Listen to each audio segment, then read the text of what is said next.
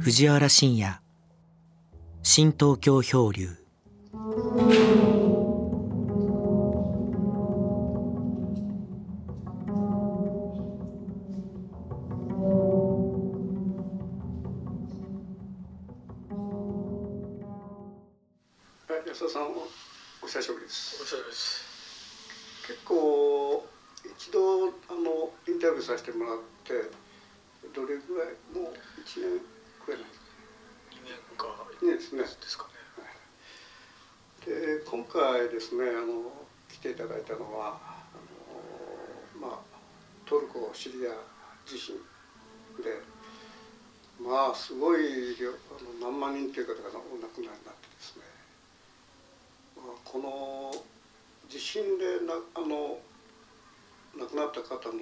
からするとこれも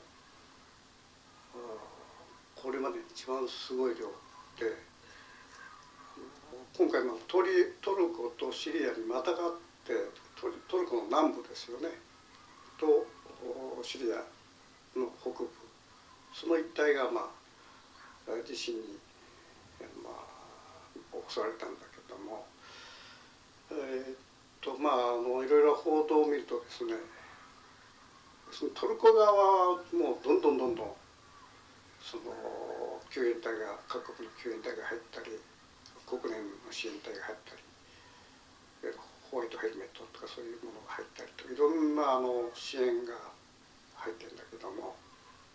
結局あのシリアはちょっと置き去りにされてる感じがあるじゃないですか。でこれやっぱりあの仮にシリアの中であの政府側の支配地域と反政府勢力の支配地域とがあるんだけどもやっぱりあの反政府の地域に入るのにもやっぱりあの、えー政権のなんかこうやっぱり力っていうのがこう働くんですかね？えっと一応の国連ががあの入っていってはいたんですよねあのはい従来から。でそれはその、えー一応国連のまあ建前建前というか、はい、一応あのその国のあの了解がないとダメであるとあいうことでででじゃああの戦争中のところにどうやって入るかというところで、あの安保理を通してやったんですけど、その安保理にはロシアがいるのであロシアがずっと朝から応援してるんですよね。で空爆もやってるし、で結局あのロシアの側が、えーまあ、従来4箇所ぐらいから入ってたところを1箇所に絞るとか、はいはい。でこれ半年であの期限を切ってここで終わらせるみたいなことを、はいはい。しょっちゅうこれを戻しをかけたりとか、うん。っていうのをやってたんですよ、うん。まあ、そういうのがあったんでまず国連はなかなか入れなくて、っうん。ていうのがまずあって。えであとその反政府勢力同士でもあのいがみ合いっていうか争いがあるので、あの特にあの、えー東の北東の方にいるクルドですよね、はいはい。でクルドっていうのはトルコが非常に、えー警戒しているあの、えー独立を志向する勢力だろうと見れば、まあ、押さえつけるわけですけど、まあ、そのクルドがそのシリアの中で力を持つと当然トルコにも影響すると警戒する。ということで、えーまあ、IS を倒すためにアメリカが支援をしてクルドが、まあ、あの大きくなったんですけど、うんそれをずっとトルコは、まああのまあ、警戒して、うん。まあ、結局その、えーまあ、クルドを押さえつけたいわけですよね。あという関係があって、はい。えーで、えーまあ、クルドの側は、えー押さえつけつつあのそれ以外のえー反政府勢力うんの中で、えー彼らが支援する組織というのがあって、はい。まあ、それがあの、えー定一定範囲を支配してるんですよね。うん。っていうところと、えーさらにそれもともとアルカイダでああったイスラム系の組織ですね、はいえーそこがまたあの別の勢力でいて、ええまあ、大きく分けるとこの3つぐらいに分かれてるんですよね。アルカイダ系とあとトルコがバックにいる、えー反政府組織、うん。であとクルドですよね、うん。だからクルドの方から、えーそのまあイドリブっていうあの、えー北西の方のはい。アルカイダももともとアルカイダだった連中のいるところに物資を運ぼうとしたけど、えー拒否するとか。あまあそのクルドの宣伝になっちゃうとかですーね、うん。まどうでもいいと思うんですけどそういうところは、まあ、そういうことを言って、まあ、お互いにまあ。苦みがいがあるという。ものすごい複雑ですよねこのシリアの状うんそうですね。まあ、今回のその地震の支援でその複雑さがさらに浮かび上がってきて、えあのそもそもこの あのアサド政権に反対する反政府勢力っていうのはどういその宗派の問題なんです。それともなんか他なんかこうは反体制と体制側のその仕分けっていうのはどういうそもそも基本なんですか？もともとは、えー、とシリアの中でで、えーまあデモとか結構やってたんですよね。うん。まあ、それはそのえーともともとは、えー北アフリカで2010年とかに、うん。あのチュニジアとかはい。あの辺でこの、まあえー民主化運動というのが起きたと。はいで、えーシリアの中でもそそれをやってみようみたいなのがいて、はい別にこの政権倒そうとかいうわけじゃないんですけど、アラブの春みたいな。そうです。アラブの春の流れですよ。流れですね、ええ。でその、えー10代の少年がまあ本人たちは冗談だったって言ってるんですけど、あの学校の壁に、えー次はあなただドクター」とか言って、ドクターってあの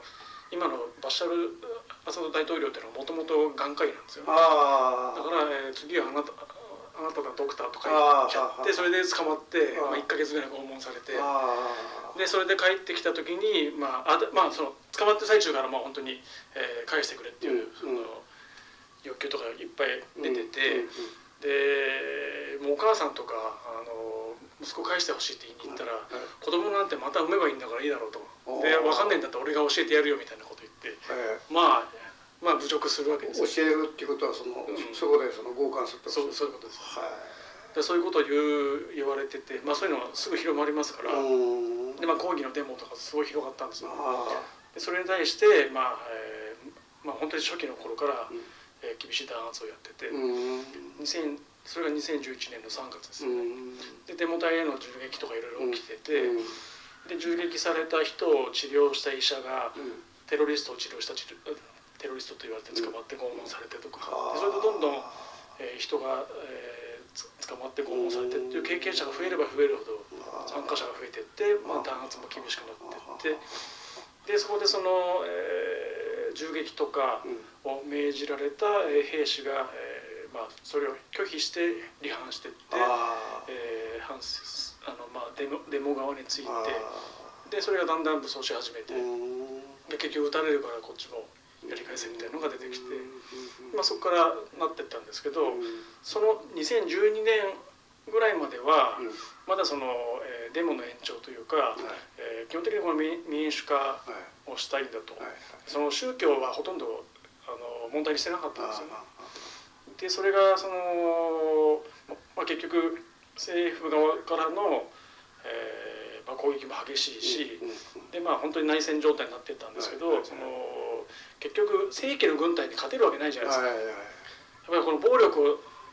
独占するのが国家ですからね。はい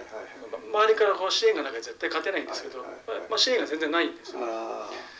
で結局その今のウクライナ見てると分かるんですけどウクライナに対する武器支援って言ったらまずあの対空兵器が入るわけじゃないですか、あはいはいあのまあ、携帯型の、はいえー対空ミサイルがあるから、あのロシアが、はいえーいわゆる制空権取れない、そうすると空爆もできないから、地上の争いに持っていけるわけですだからあのシリアに対してその対空兵器が本当に入っていったら、うん。えーロシアとか、えーシシリア軍のこの空爆を防げるから、うん。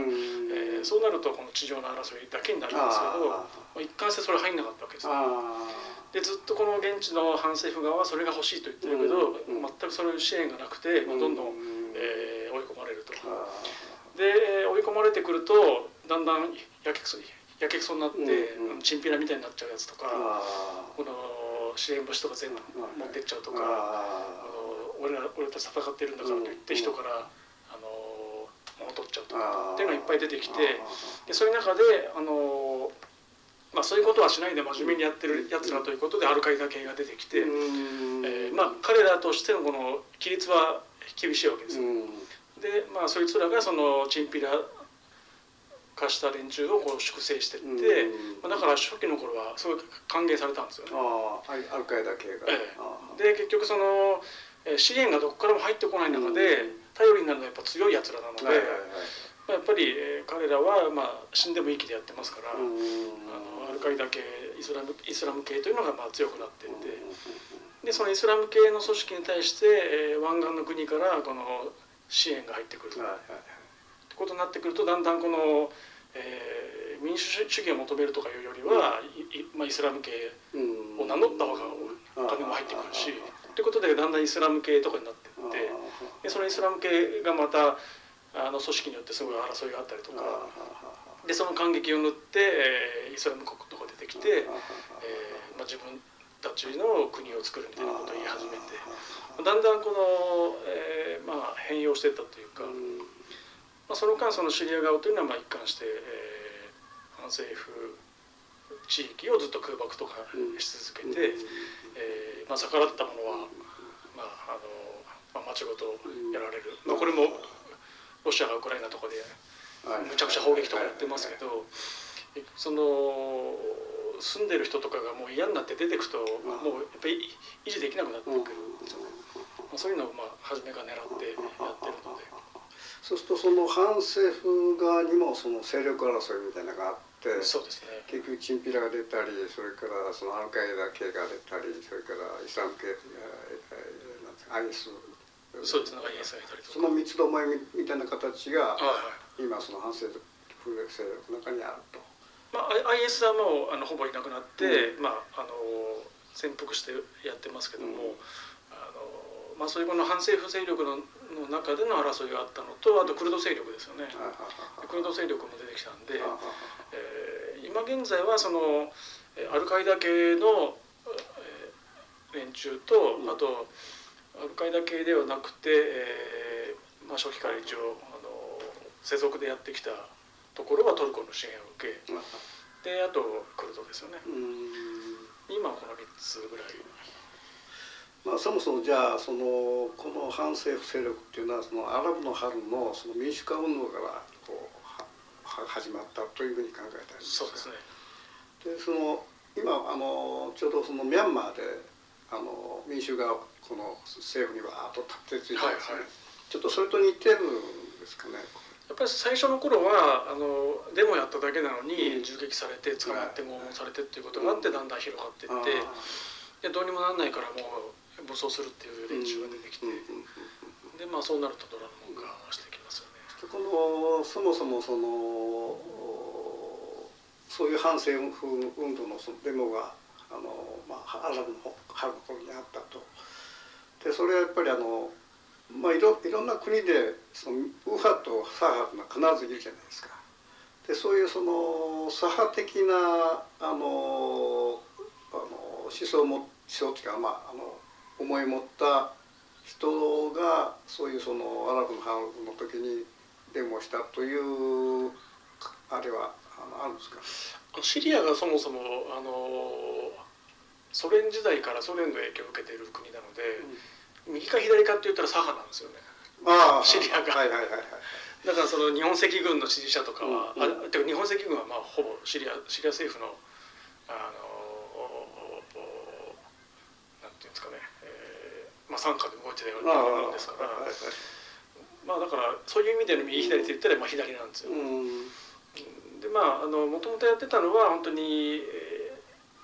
もっと自由が欲しいというレベルでやってた人たちなので、あまあ、いいわゆるあいわゆるリベラルというかだったんですよもと。もとは。まあ、要するに思想というよりもそういうこう自由自由を求めてみたいなその締め付けからこう解放されたいっていう。そう。ああなるほど。じゃあそのデモをはアラブの春を切る前のそのアサド政権そのお医者さんの名前ですよねそれ、はいはい。そそのお時代っていうのは相当やっぱりこの締め付けとかそのあったんですか？ね。あの表向きはそうでもないんですけど、うん。結局その治安組織がずっと見張ってるんですよね、うん。で結特にこの大統領に対する何か悪口みたいなことを言ったりせこの政治的な発言というのは、あのまあ、いろいろ言いがかりとかつけられて捕まるってことがあってでこの治安組織が大きく分けて4つあるんですよね、うん。でこの軍の関係とか、はい空軍関係とかあと、えーいわゆる秘密警察であるとか。あその治安組織がお互いにこの、えー競争しながら、うん。いかに人々をどちらが監視してるかと競争をしてるんです。でそうなるともう何でもいいから捕まえて実績にするとかで捕まえてきてあの、まあ、本当に身代金目当てであの一般人を拘束していい加減につけて。であの裏金取って返すとかいうことももやってたし、まあ、それがずっとあったんですよね。でまあバッシャールになってから少しあの緩和されたみたいなことを言ってる人もいたんですけど、まああの、まあ、結局デモとかいろいろやってみたらまあひどい、えー、まあ弾圧を受けてるわけで。バシャールって今の今の大統領大統領ですね。あのあれは2世。そうですね、前の親父の方がまあ特にひどくひどかったと、うん。でもあのまあソ連の KGB とかあの東ドイツとかの影響を受けた、国家なので、もう完全にあの監視国家。あですねでまああのバッシャール自身がクーデターで政権取ってるんで、とにかくその、えー対抗しうる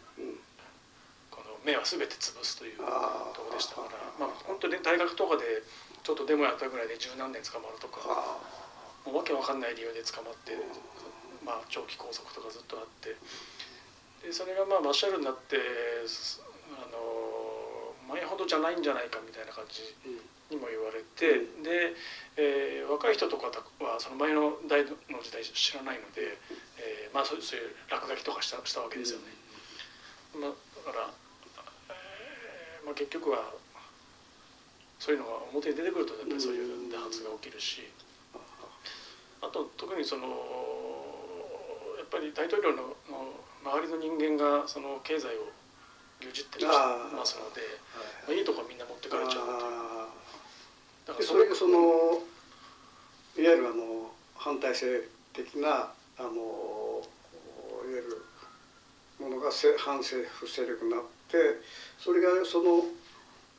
そういう人たちはシリア全土に最初は散らばってたんですそれとも一定の地域の人たちなんですか？ほぼ全土ですよね、えー今も北部と南部にあるぐらいですけどうんまあもともと始まったのは南部から始まって全土に広がりで 私が2012年行ってたのはあのレバノンに近いホムスとかがあるんででそれあたりはもうレバノン近いんでレバノンから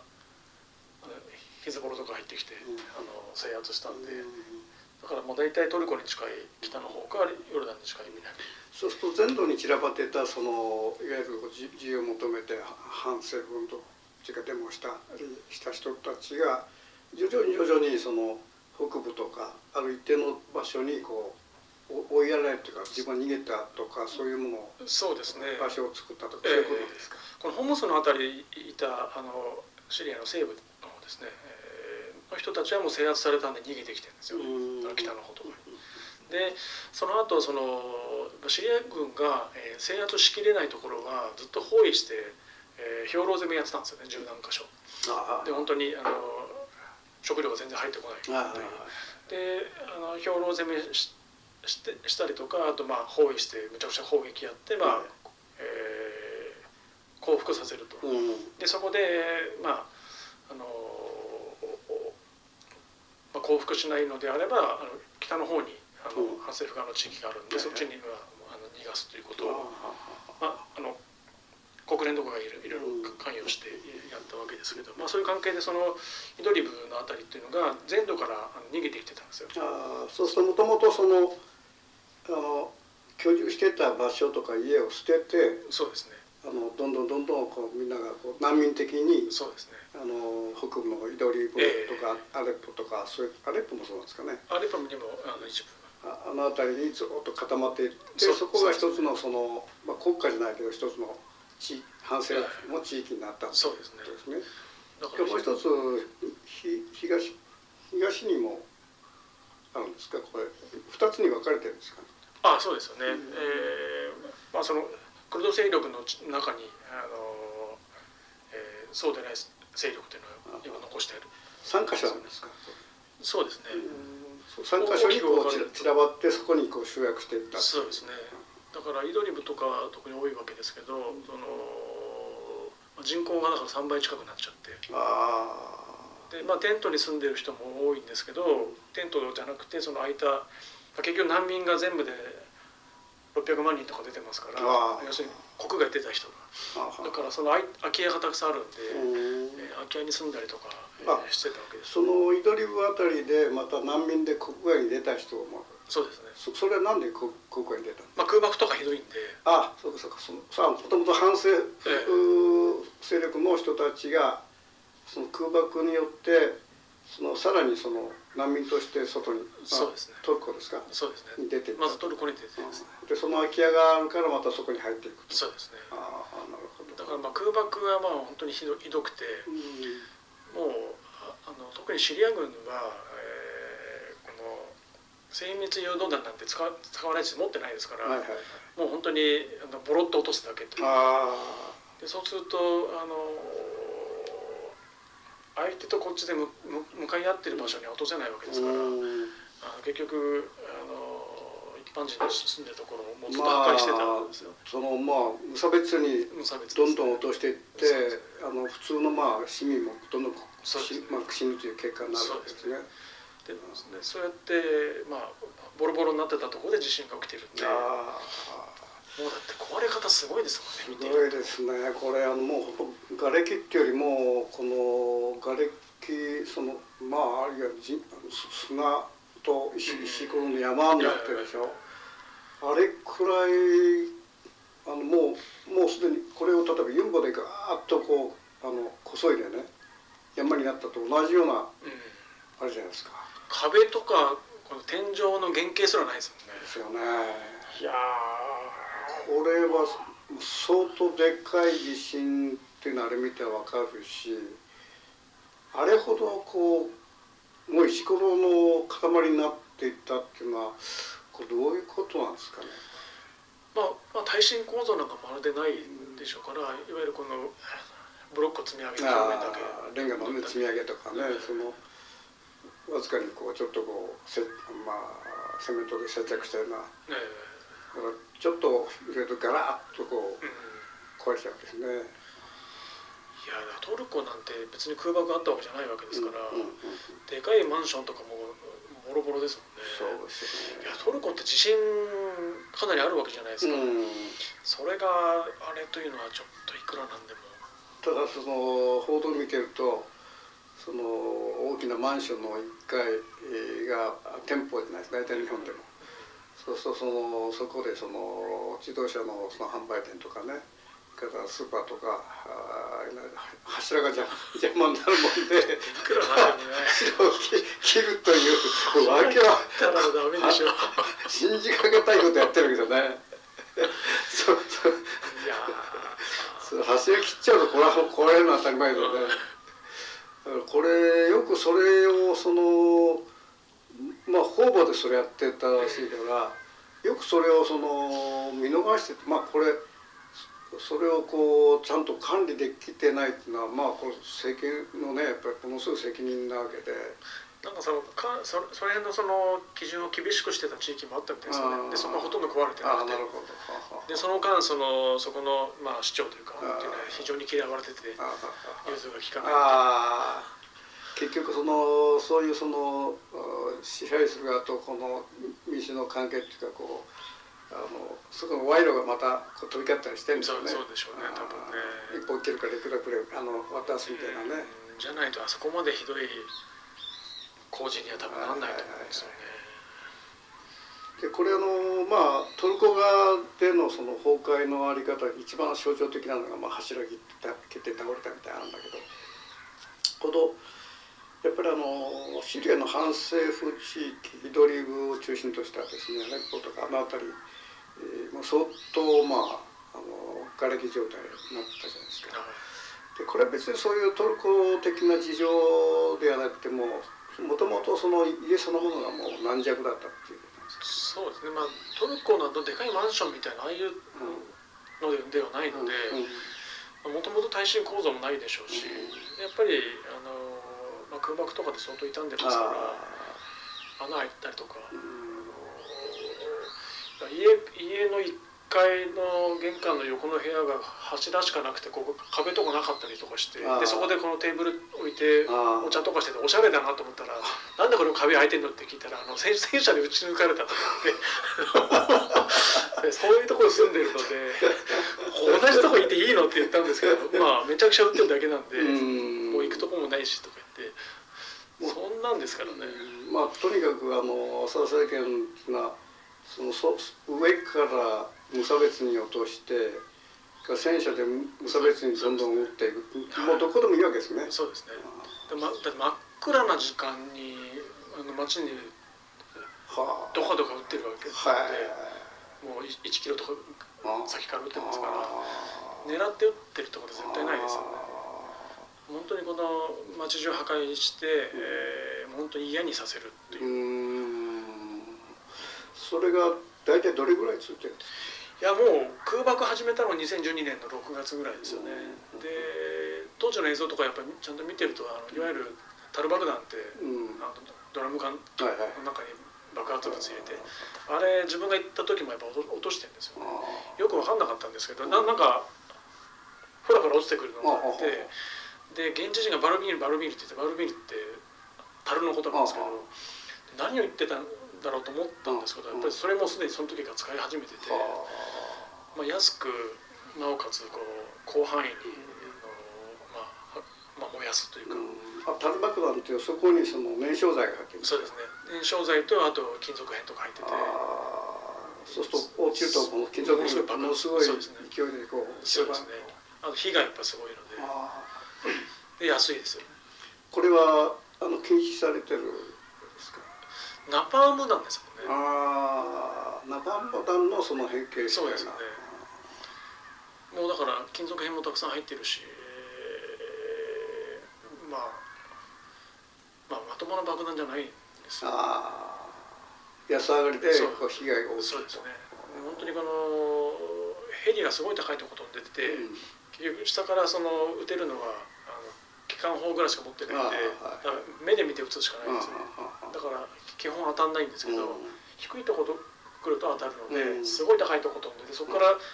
ボロってこう落とすわけですから こんな狙ったところに落とす気がもう最初からないわけですまあとにかくまあ被害が出ればいいと。そうですね。それはもうほとんどあの毎日の日課のようにやってたのでそれも自分がいた時から目の前でやってますからあだからよくその政府側の人たちは、えーどっちがやってるか分かんないんじゃないかみたいなことをずっと言ってたんですけどもう目の前でもうヘリから落とせるのはもう政府しかいないし あの高さから落として狙って落とせるわけがないし、でまあだからそこに住んでる人が全員が誰がやってるのか見てるわけですよ、ーうんだからどっちがやってるか分かんないなって絶対ありえない話で。うん。まあ、そんなこと言う人っていうのはまあまあ、政府側の人というか。それがもう10年以上続いてるってことですそうですね、これ今でもこの地震の前もずっと続いてまあ、る空爆をやったりとかはありますよね。それは頻度的にはどんなもの？えっ、と2020年ぐらいからだだいぶ減ったとは言われてるんですけど、停戦したりとかいろいろやってたりあとトルコ軍が中に入ってあの間に入ったりとかししてるんで、まあ、それで、えーまあ、だいぶ収まったっていうのがあるんですよ、その2020年以前っていうのは、まあ、例えば頻度的に例えば1週間にどれぐらいとか？えーっと爆弾の頻度まあほぼ毎日やってたと思います毎日。はあそうもうこれ住んでる人はもう常に命いつあの爆弾にあれするか分かんないみたいな。で結局その中で国連とかが全然入れてないのでこの統計とか取れてないですけど、まあ、死者が20万人とか50万人とか言われてて、まあ、まあほぼ、えー空爆で死んでる人たちなんで、まあだから、えーまあ、あちこちでか、まあ、どっかしらでやってるしあと、えーロシアが特にやってたのがその病院とかを狙うっていう、ロシアは狙って落とせるんで、病院狙ってああそう。はあは死者が20万っていうことはその負傷者がその10倍として考えてるね。感じですよ。200万ぐらい。はい。すごい世界ですよね。それでそのまあそういうものを被害を避けてトルコ側にどんどんどんどん難民として逃げていく人もいると。この逃げな逃げないでそこに居住したままいるっていうのは何か理由があるんですか？まあ、そのまま離れたくないっていう人もいるしその結局出てっても生活できるわけじゃないっあてことで帰ってきちゃう人もいたありとか。あだからヨーロッパまで行けた人はうん。そのままあの進めるわけですけはい。どそこに行くためにギリシャに船で渡るためのあの1000ドル2000ドルとか払えなくちゃいけないしあ結局難民できるのは金がある人だけなんで貧富の差があってちょっと豊かなものは難民としてどっかヨーロッパまで行けると。本当にあの貧乏な人とか本当に困った人は出れないですからそれはシリアに限らずですよ。そうするとその今その反政府地域にいるそのかつてそのアロアロナ・ハロベツ男を追い上げた人たちっていうのはい今いる人たち本当もう生きようがないでそこにもいるという、そうですよね。まあ、そこにどんどん爆弾を出されてるといえう。えだからキャンプに落ちたりとかもしてましたからあまあそういうところで、えーまあ、その先ほど出たあのホワイトヘルメットっていうのはその反政府側の地域の中でずっと救救助活動をやってきたうん。人たちあで、まあその、えー外国からの資金提供なんかもあるんですよね。うんうんまあ、それをとそれを取ってシリアとかロシアとかはあれは、えーアメリカとかの、えー意向を受けてやってて、まあ、当然あの空爆とかあった場所にすぐ行って、うんその被害の状況なんかも取って流すのでやっぱシリア側としてそれはあのまあ、えー許せないわけですよだからあれはずっと自作自演ををしてるとか、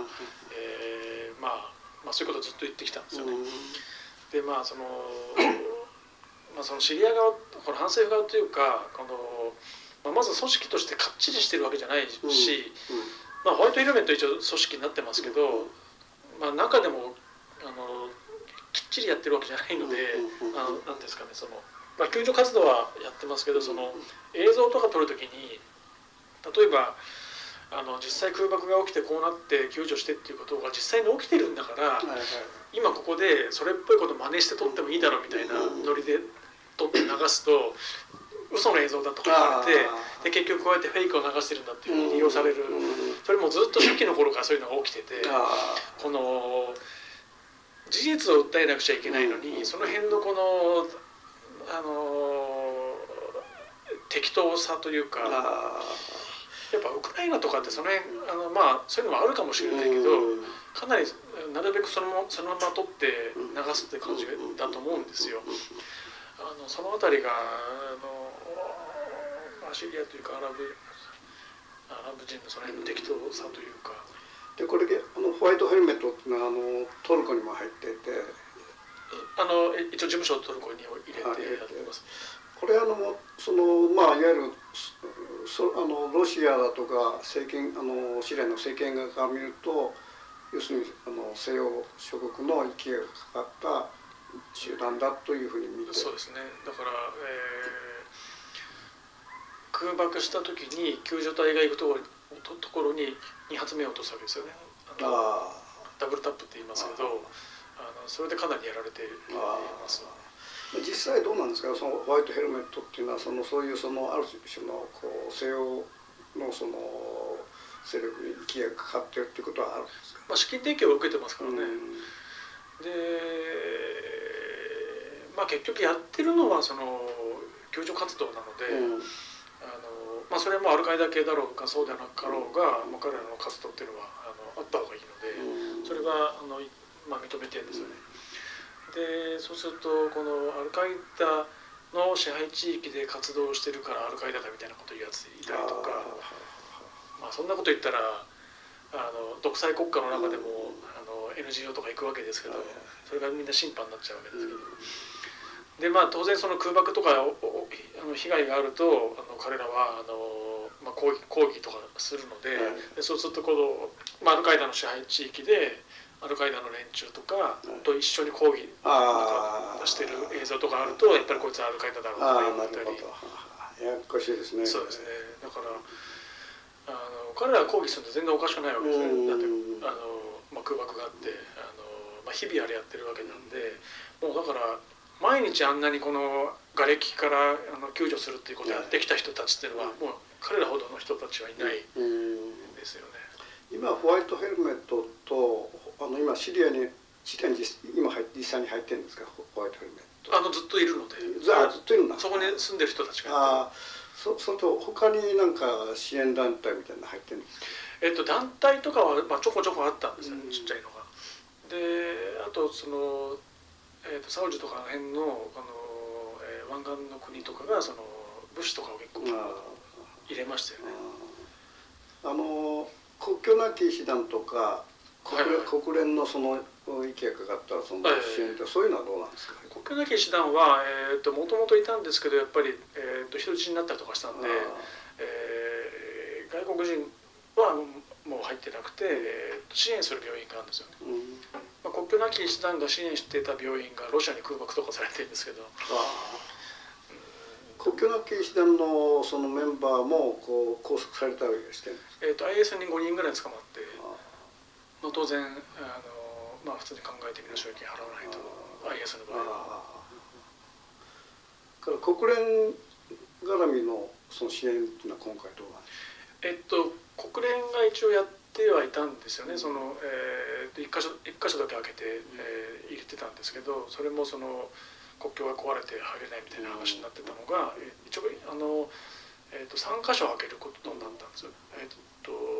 前のと合わせ前のとあと2箇所追加して開けてたんですけど、まあ、そこからその、えーと、物が入り始めてるってなったんですけど、まあその結局政府側を通すとあの、まあ、中抜きされたりとかあと医薬品は入れさせないとか、いろんなことやるんですよね。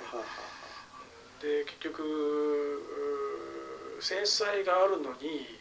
まあまあ、制裁ってあの全部切るわけじゃないんで、あの生活に必要なものあの食品とかそういうの入るわけですけど。あの入る入るにしても結局その制裁対象の連中があの現地を牛耳っちゃってるんで結局そこを通るじゃないかとかっていう話になってたんですよねずっと。このそのシリアの北部のそのイドリイドリブとかアレッポ近辺が要するにあの、えー、トルコと接した国境を接した部分があの今反政府勢力の地域になってますよね。えーえー、でそのトルコ側からその国境を接した反政府地域に入るのにもやっぱりあの政権側のなんかあのチェックがあるわけですか？チェックは多分できてないんだと思うんですよ、うん、まあ場所にもよると思うんですけどその国連のやっぱり名目というか、うん、あのシリア側の了解がないと。あやっぱりシリアの了解いるんですそうですね。一応あの国連のそういうああそうか建前というか。一応まあ反政府勢力の地域であってもシリアという国家の国家だと、ねえー、だからそこに入るにはあのシリア側の許可がいるそうですね。それで今結局入ってるのはまあもともといたホワイトヘルメットから国連の方がまあ入れるっていうことがこの数日前そうですそうですね、えー、あとだから、えー、サウジとかその辺の、えー、と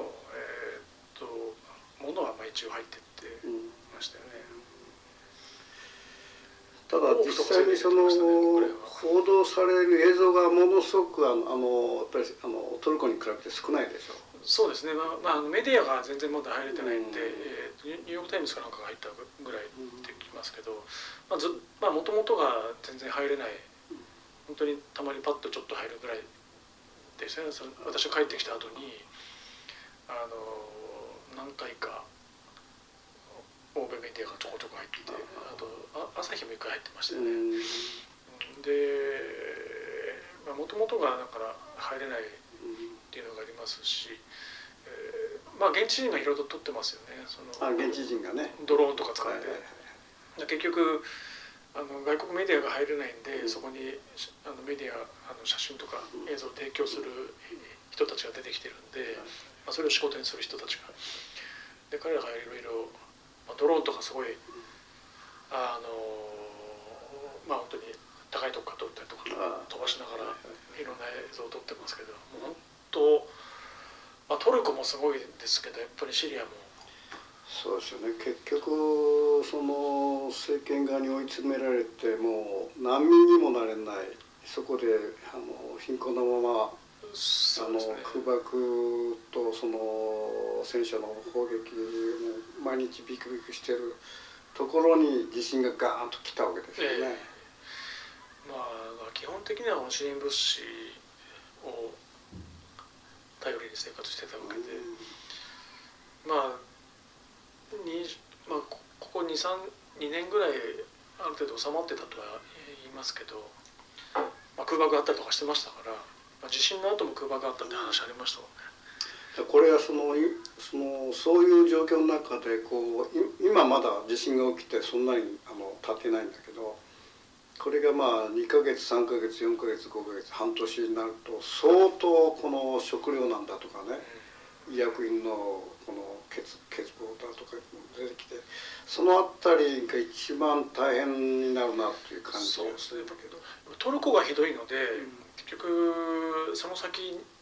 になるのであのシリアは。あだからそういうことになりますよね。まあ、今見てるとやっぱトルコ優先ですよね。まあ規模も全然違いますからね。ねいやーもう本当まあまあ自分の知ってる人とかはまああのまあ一応連絡ついた人はついてるんですけど、あのまあ結局でかいマンションみたいなの住んでても、うん住んでてそのまあ見た感じなんともなくてもわかわかんないからってことで結局あの避難所に出て生活してますしね。まあシリア人はもともとそうやって出てきたんで。うんまたそうやって戻るっていう、まあ梅沢さんの知り合いっていうのはこの近くにいるいるんですか？えっともともとあのも、まあ、自分が知り合った連中なんでもう制圧されてるホームスとかのうん。連中で、えーまあ、トルコとかあと国境付近の難民キャンプに避難民キャンプですね、それシリア人。シリア人そその方たちとは多少連絡が取れて。えっとインターネットは通じるので、うん。それでなんとか、えーえーチャットとかで。それ今そのトルコの難民としあのシリアのトルトルコに行った難民として今そこにいらっしゃる。トルコ側にいる人とあとシリア側のあの避難民キャンプにいるあ人とかあ。まあシリア側にも避難民キャンプが。あのテントがかなりあってそこで生活してるんですよだからあのテントの人は崩れてもなうん。平気なので、うんだからひどい生活だったテントの人は、まあ、被害がそんななくて。でその周辺の人たちはその、ああ、そうか。まあ、結局テント入んないで、えー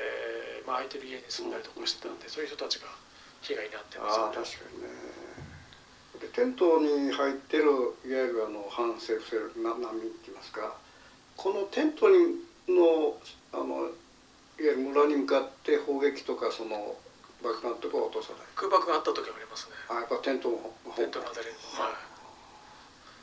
まあだからロシアがミサイル撃ち込んでましたからはあ。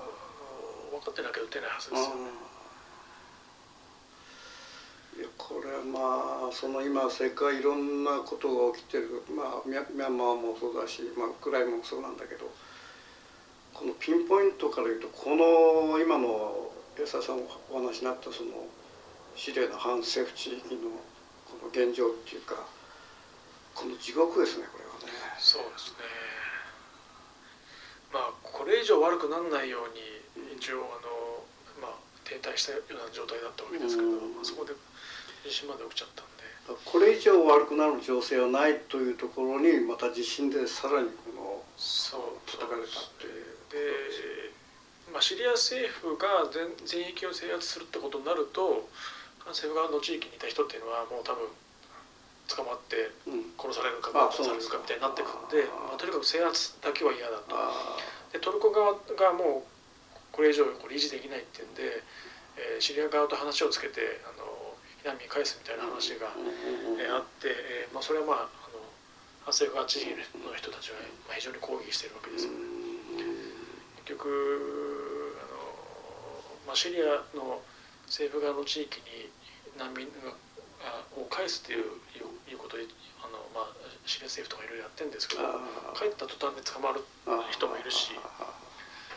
今あの反政府勢力で固まってるこの地域南か北を含めてどれぐらいの人口なんですか？北が大体4あの400万とか言ってますよね。それ波も含めて？そうですね。あそれ下南とか。南は？南ちょっと数字実数あの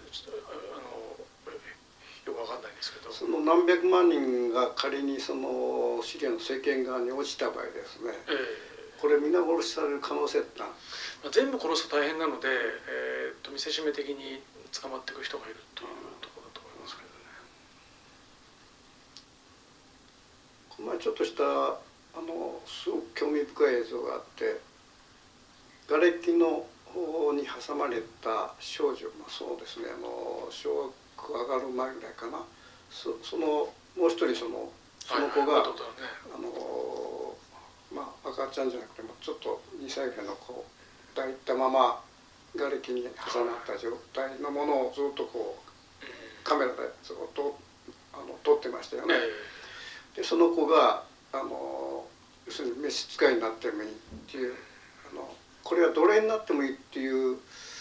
要するにあのその言葉がよく分かんなくてですね、まあ、メイドって言い方してますよね。だからメイドで働いてるあの子供とかいるんだと思うんですよね、だからその言葉聞いた時にねあの要するに反政府勢力側の子供たちだとか女性っていうものをその、まあ、メイドとしてその雇うみたいなそそういうこうあの生活みたいな向こうにあるのかなって感じなんだけど、えーと、多分トルコとかでやってるんだと思うんですよ、ね、あトルああとまああと周辺のあの、うん、あのまあ、結局どっかの国行ったら生活しなくちゃいけないので、それであのメイドとして働いてる人っていうのは、うん、えー、いるはずですよね、でまあそういう話を聞いてんだと思いますけど、うん、その話大人の話が自分の中にインプットされてて、メイドになった方がいいっていう、ただこのメイドっていうと別にそんなに悲惨なこじゃないんだけどまあもうさらにこう復元していけば奴隷みたいなね。うん。まあ奴隷というところまで、えー、まあ奴隷っていうとあれだけど、ね、この自分の身を売ってもいいみたいな。まあそういうあの、えー、いわゆる売春ををしてるっていう人もいるし、うん、それを斡旋するようなのもいるので。えー、そうやって生活してる人はいますよね。でそこまであの分かって言ったかどうかでちょっとメイドって言い方だったんでそこまで分かってるかは分かんないですけど、まあ、奴隷としてやってるのは、まあ、IS やってましたけど、まあ、一応名目は一応メイドとかで雇うっていう形なんだと思うんですけど、まあ、実質的にはそうかもしれないですね。そこ微妙なねメイドになってもいいっていうのは自分の身を売ってもいいみたいなそそういう大人の会話の中でそういうものをインプットされててねなんかあの自分の身を身を落としてもいいみたいなそういう言葉にその子供の言葉がすっと聞こえたんですよね。だって仕事が欲しいっていういう意味じゃないですからね。あのそうやってもいいから助けてほしいだから、やっぱり何かを差し出すっていう意味で言ってるんで。僕そういうふうに聞こえてね、これやっぱりそういうなんか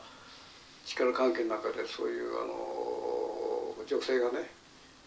この、まあ、奴隷っていう言い方あれなんだけどやっぱ身を売るということはしたくないという、えー、大人の会話があったりして、まあまあこの子はどういうふうに言われてるかわかんないんで、例えばあのあのいい子でいい子にししてないと、メイドメイドにして売っちゃうみたいなことに言われたのかもしれないし。ね。だそのメイドの意味ですよね。結局その意味が僕らは分かんなくてあのまあ仮にその身を身を売る女としての身を売っちゃうとか奴隷になるとかそういうこうどっかにそういう意味合いがこう感じてね、えー、そういう感じに聞こえましたよね、うん、それがものすごくあの一瞬の言葉っていうのはもう全て表してるなっていう感じがあって、まあ、あの辺りで児童今度はもうまあまあやってるとこやってるんでしょうけどねこれでもあのえっ、ー、とイラクではそういう話が出てましたもんね。うん、それ今僕があのちょっと知りたいなと思ったのは結局その今トルコ側にはどんどんどんどん支援が入って各国の特に仮に日本の日本の支援あの集団みたいなのがわっともうすぐトルコに行ったんだけど結局あのシリアにも入れる支援がものすごく偏ってると。で仮にこの僕らがそのまあまあ、あの寄付だとか支援するとすればそのルートっていうのはシリア側にその支援するルートっていうのはど考えられますかあのシリアシリアにこの物資を入れてる NGO とかあるので、ええ、そういうところにあの、まあ、支援するしかないかなと思いますけど、ね、シリアに入ってる NGO ってどこなんですか、えーと、日本でもあの何箇所かありますしあの欧米系のもありますし、まあ、例えば、えーと、スタンド・ウィズ・シリア・ジャパンってところは、えまあ、現地にあの協力協力者がいて、まあ、ずっとあの支援とかやっていて、えー、やっぱりそのあのシリアの構図がちゃんと分かってるところじゃないと、うん、あのまあ、政府側にあのお金が入りかねないとか、そうですよね、あとその、えー、やっぱり言ってることがそのなんていうんですかね、えーまあ、どっちもどっちなんだけどみたいなことを言ってるところになると、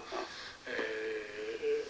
ー、まあまあその支援する人のその、まあ、自分のスタンスに合わせればいいっていうのはもちろんあるんですけど、まあまあ、先ほど言ったあのサンドウィッチシリアですね。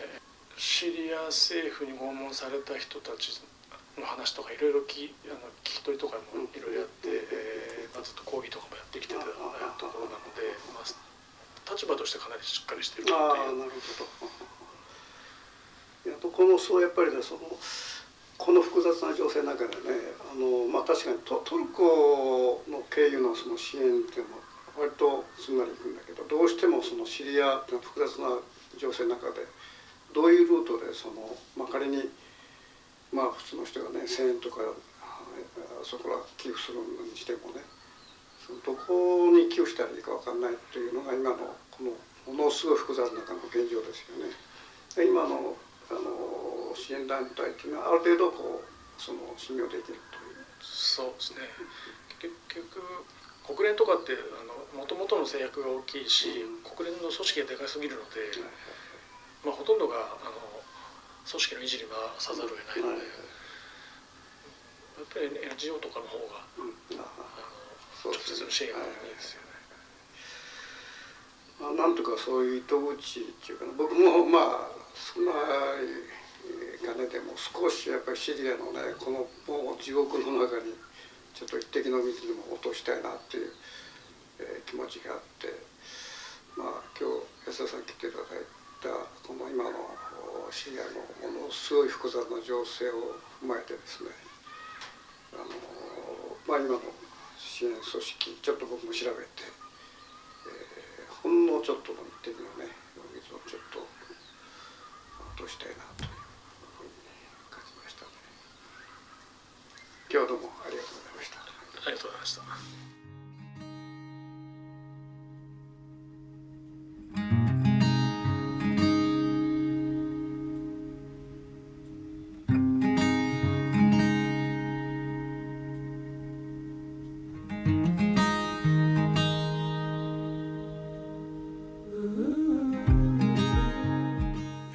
ッドキャストもまあ3年継続したわけですけども今日はえー、1年以上の前にそのこのポッドキャストに来ていただいた安田純平さんジャーナリストですね。まあ、シリア情勢が非常に詳しいということで今回のそのシリア地震に関してのお話をちょっとお聞きしたいということそれとまあ今回お話してですね、えー、今回その地震の起きたシリア北部の反体制勢力の地域ですね。このシリアにおける反体制組織という人々がそもそもどういう人なのかと。どういう成り立ちでこういう反体制的な、え、地域にこの追いやられたのかという。その辺りはねすごく分かりやすくて非常に興味深い話でですね目から鱗がしたなというふうに感じてます。それからこのポッドキャストもですね、えー、今回と次回をその2回で、えー、一応終了ということになります。それでこれをあのなぜ終了するのかっていうこといろいろねたくさんこうあのネット経由での問い合わせが来たりしてまして、まあ、これねずっとこう持続してねあの楽しんで、えー、いただいた方が随分いらっしゃるということで。これをもう無限にねこうもう実際やめた段階でこの過去のアーカイブも全部消そうかなと思ったんだけどやっぱりこれ過去のものもずっと聞いてる方もいらっしゃるとそれからさらに継続して聞きたいということのメールもたくさんいただいてまして、まあ、今後どういうふうに続けるかということを算段をしてたんですけどもいろいろ手段を講じてみたんだけどなかなかね難しくて、えー、最終的にはですね僕のあのキャットウォークというあのサイトで会員制サイトなんですけどもここであの新東京漂流を藤原ラジオという名目でですね、えー、継続して流そうということになりました。それでその継続してお聞きになりたい方は、えー、ネットで藤原信也と引いてその告知がありますからそこを見て、えー、検索してですね今後継続してそのお聞きになるかどうかということを判断していただくということになりましたもので、えー、そのような形で、えー、ちょっとあのサイトを探ってみてください。